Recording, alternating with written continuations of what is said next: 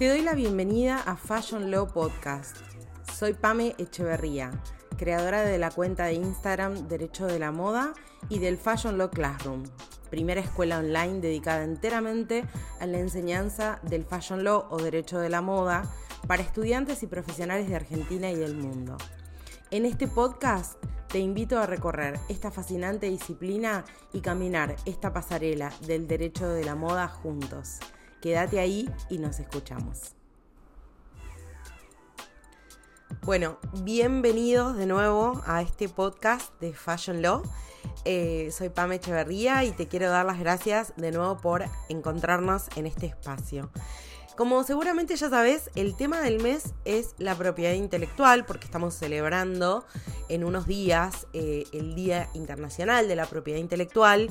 Y en este encuentro de hoy, en este espacio que compartimos, te quiero hablar sobre las marcas, pero no sobre las marcas en general, porque eso tenés un montón de información tanto en el Instagram del Fashion Law Classroom como en el Derecho de la Moda, que a lo largo de todo este mes estuvimos compartiendo eh, datos e info relevante que seguramente te va a servir un montón.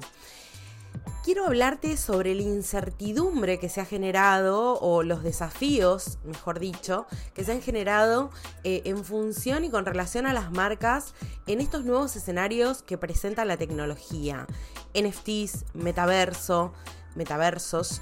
Eh, y todo lo relacionado con los usos tecnológicos de las marcas. Porque en un comienzo nosotros, la comunidad jurídica, quienes formamos parte de esta comunidad jurídica, pensábamos y dábamos vuelta respecto a la idea de que probablemente los registros que ya las marcas, principalmente del sector de moda en sentido amplio, eh, tenían eh, solicitadas y concedidas ¿sí? Eh, para objetos, para bienes tangibles, bueno, servían en estos nuevos escenarios. Con el correr de los meses, con el correr del tiempo y con un análisis y también muchas veces con los casos que se fueron suscitando en estos últimos meses, este último año y piquito, eh, en donde estallaron estos escenarios digitales en relación a la moda, empezamos a ver que teníamos la necesidad de revisar algunos conceptos. Hace unos días atrás, INTA eh, sacó una publicación eh, que si no la viste te la recomiendo eh, porque te juro que, eh, bueno, nada, primero transmite eh, esta, esta, preocupación, ¿no? Esta necesidad que hemos identificado de revisar algunas cuestiones, algunas creencias, eh, algunas cosas que dábamos por ciertas en estos nuevos escenarios y empezar a abrazar esta incertidumbre que generan, ¿no? Días atrás también la Oficina de Propiedad Intelectual de Inglaterra eh, sacó una publicación, una guía eh, sobre recomendaciones, ¿sí? Eh, para poder clasificar de forma correcta las marcas en función de los NFTs y los metaversos. Entonces vemos cómo todas de, una u otra forma, ya sea INTA desde una publicación que reúne el criterio de renombrados profesionales en el área, de nuevo te recomiendo que la leas porque está muy bueno en este sentido, eh, y las distintas oficinas, ¿no? Que van lanzando sus criterios, que van aconsejando, primero comenzó Estados Unidos, ahora también se suma Inglaterra, digo, empezamos a ver que estos preceptos, que estos conceptos que teníamos en relación a las marcas en estos escenarios virtuales, parecería ser que no están tan claros como pensábamos hace un tiempito atrás. Desde esa perspectiva eh, tenemos que sentarnos y repensar porque como asesores, como asesoras jurídicas, nuestra obligación es poder brindar, ¿sí? Eh, por lo menos herramientas confiables o poner a disposición herramientas confiables, fiables a nuestros clientes, ¿no? Entonces, desde este lugar, yo quería compartirte en estos minutos del episodio de hoy algunas cuestiones que fui sacando yo en limpio de todo este material que han vuelta y de todas las lecturas que vengo realizando hace meses a esta parte. Primero y principal, entender que estos escenarios digitales presentan, por lo menos en la actualidad, abril 2023, si me estás escuchando en el futuro. Eh, en la actualidad por lo menos presentan desafíos en materia de certidumbre, en materia de eh, decir, bueno, tenemos que avanzar por este lado, por este otro lado, porque hemos visto que algunas reglas, eh, de, por ejemplo, en materia de distintividad, que eh, sabíamos que aplicaban a marcas del segmento de lujo en los escenarios tradicionales, cuando revisamos, cuando las revisamos en estos escenarios virtuales, parecería ser que no aplican de la misma forma. Eh, Ewipo hace un par de meses atrás lanzó una resolución en función a un registro solicitado por la marca Barberry, en donde justamente dice, bueno, este, este monograma no tiene capacidad distintiva en estos escenarios digitales, cuando nosotros lo conocemos en otros escenarios con la distintividad propia, eh, no solo que tiene la marca, sino que además le otorga el sistema de marcas notorias, ¿sí? Entonces, desde este lugar empezamos a ver que existe un desafío marcado, que existen eh, reglas que tenemos que volver, como quien diría, a barajar y dar de nuevo y revisar. La segunda gran conclusión que, saco de toda esta perspectiva y de todo este análisis es que son necesarias, es, es necesario eh, ampliar los registros en función de las recomendaciones actuales. ¿sí? Eh, en este sentido hay mucho material en Derecho de la Moda, eh, tenemos varios posteos eh, en donde vamos sacando cuáles son las conclusiones de las distintas lecturas eh, y de la distinta información a la cual tengo acceso.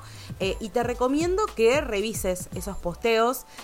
hay dos, o sea, un, hay tres en realidad porque con el que con el que está saliendo el lunes 24 de abril vas a tener bueno todo toda una serie de recomendaciones pero es necesario que consideremos la ampliación de registros en función de estos nuevos escenarios digitales y en función de estos bienes digitales, eh, porque la experiencia, las resoluciones judiciales, principalmente en el exterior, nos están diciendo que los registros, sí, eh, que tradicionalmente las marcas del segmento de moda de la industria de la moda realizaban no son suficientes.